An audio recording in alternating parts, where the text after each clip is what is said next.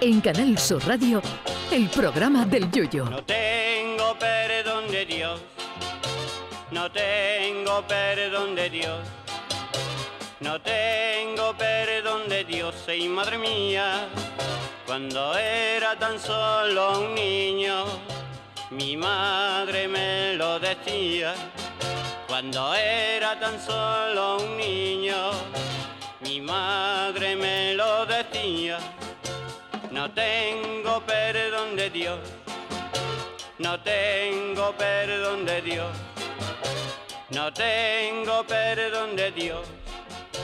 Perdóneme usted, madre mía.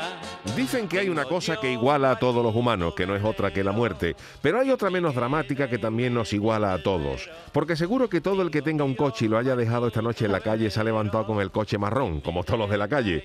Pues sí, me estoy refiriendo a esa monería atmosférica llamada calima, que es eso de que como te caiga una moja de barro llegas a tu casa como un pelirrojo irlandés, o para los más carnavaleros como si hubieras llegado a casa con el tipo de la ventolera de Martínez Ares con maquillaje dorado y todo.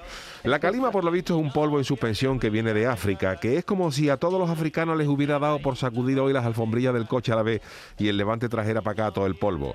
Este fenómeno meteorológico ha dejado los cielos de parte de España de color totalmente naranja, con imágenes que hemos visto de Almería o, por ejemplo, Murcia, que parecían sacadas del planeta Marte y que por un par de días los murcianos bien podrían pasar a ser marcianos. Yo me pongo siempre en estos días en la gente que tiene el don de la oportunidad. Me refiero a esa criatura que llevaban dos meses sin lavar el coche y que ayer por la mañana dijeron, pues hoy va a ser, y se han gastado 9 euros en la ficha cara, la que lava, en cera y pule el coche, que salió reluciente del tren de lavado y que tras pasar toda la noche en la calle ha amanecido con más polvo que el dormitorio de Drácula.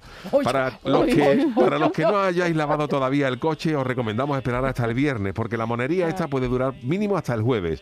Pero es que además la calima también tiene sus peligros, porque el polvo en suspensión es peligroso para la salud, porque cuando aspiras esa polvareda es como si te comieras un mollete que ha cortado un arbañico, una rotafle, después de cortar dos losas de mármol.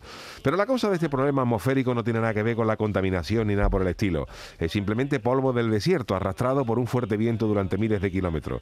Yo siempre he pensado que los desiertos no valen para nada, que nada más que traen problemas, ¿vale? Por ejemplo, los bosques y la selva como el Amazonas, pues dan oxígeno y tal, pero un desierto, eso nada más que trae problemas y bichos. Cuando no es la calima, son las olas de calor que vienen del Sáhara. Lo que, lo que yo diga, un desierto nada Vale, más que trae vale, que yo calor lo y bichos. Charo. Que llame uno que viva allí. va. En los desiertos nada más que pueden sobrevivir los bichos raros y los camellos, los animales esos que mueven la boca, como cuando tú te comes un trozo de pringá y no te encuentras con la lengua el trocito que se te ha quedado entre los dientes.